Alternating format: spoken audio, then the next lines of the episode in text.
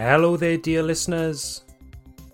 Welcome to episode 26 of the Déclic Anglais podcast. I'm very glad to have you here with me today. My name is Tom. I'm your teacher here at Déclic Anglais. If you're new to the Déclic Anglais podcast, welcome.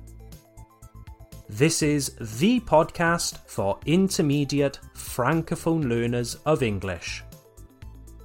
This podcast is designed to serve as a stepping stone, un tremplin, a stepping stone, to help you understand more advanced English language materials. And to help your understanding, don't forget that there is always a transcript, une transcription. There is always a transcript available for every episode of our podcast. The topic of today's episode is all about two small adjectives that cause big confusion for many of my Francophone students. And the objective of this episode is to instantly improve your English by removing this mistake from your vocabulary. These two small adjectives are number one, funny, and number two, fun. This is so often a problem because in French you have the word amusant. Le film était amusant. La fête est amusante. But we can't really call these things funny in English. So, what's the difference? Well, the difference is very subtle, subtil, very subtle. The difference is very subtle. But I promise it's not so difficult to understand, and really, it's worth remembering. Ça vaut le coup de s'en rappeler. It's worth remembering. Let's start with the adjective funny.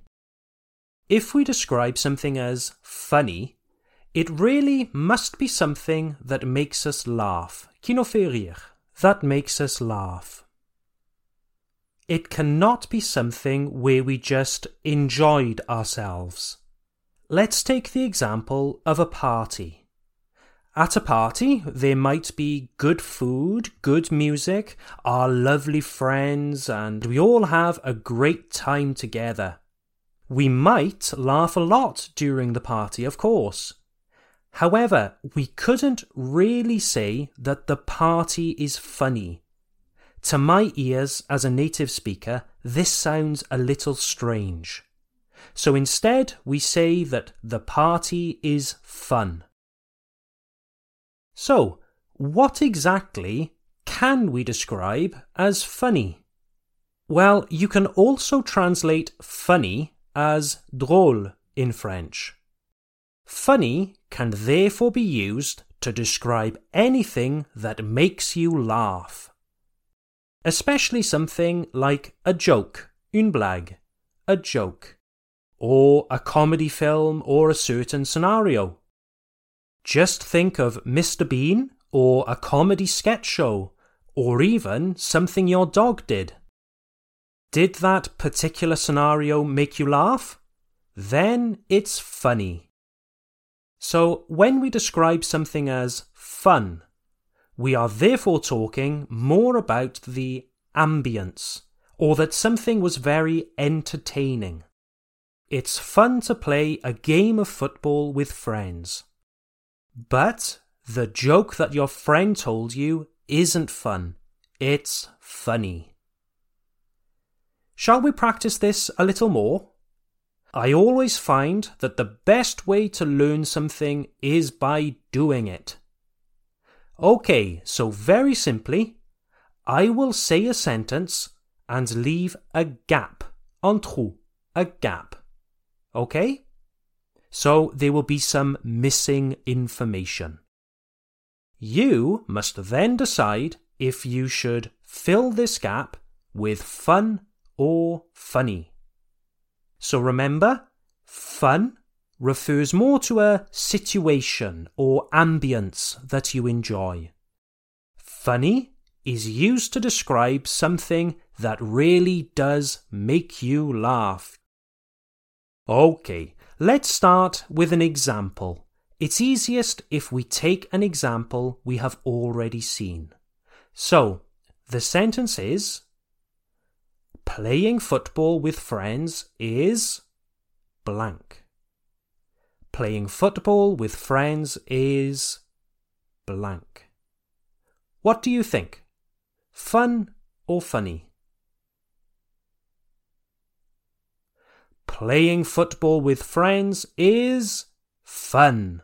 Yes, because playing football is more of a situation, a good time with our friends.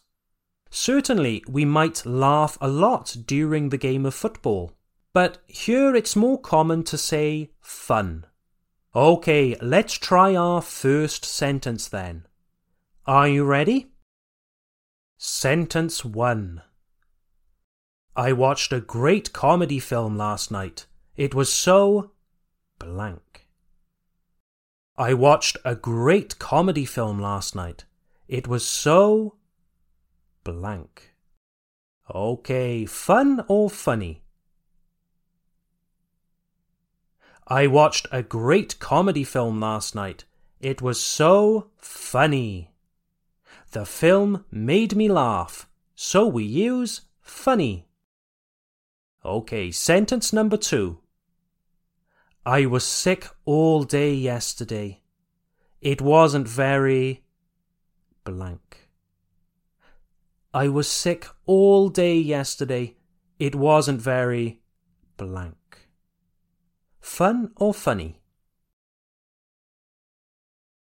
I was sick all day yesterday. It wasn't very fun. Yes, your health is more of a state or situation. So here we use fun. But it is true, if you're very sick, it's not very funny either. Sentence number three then. My dog doesn't recognize himself in the mirror. So he barks, il aboie, he barks at his own reflection. It's very blank. My dog doesn't recognize himself in the mirror, and so he barks at his own reflection. It's very blank. What do you think? Fun or funny? My dog doesn't recognize himself in the mirror, and so he barks, il aboie, at his own reflection. It's very funny. Yes, here we're talking about something that makes us physically laugh. We find it amusing. And so it's funny. Okay, then, our fourth and final exercise. Do you want to hear a joke? It's very blank. Do you want to hear a joke? It's very blank. What do you think? Of course, a joke is something that is designed to make us laugh. So here we can safely say that it's funny. Well done, ladies and gentlemen.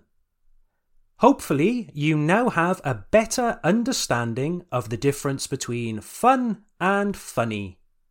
Trust me, if you are able to tell the difference, your English is immediately much better. But did you know that the word funny is even more flexible? It doesn't just mean rigolo or drôle.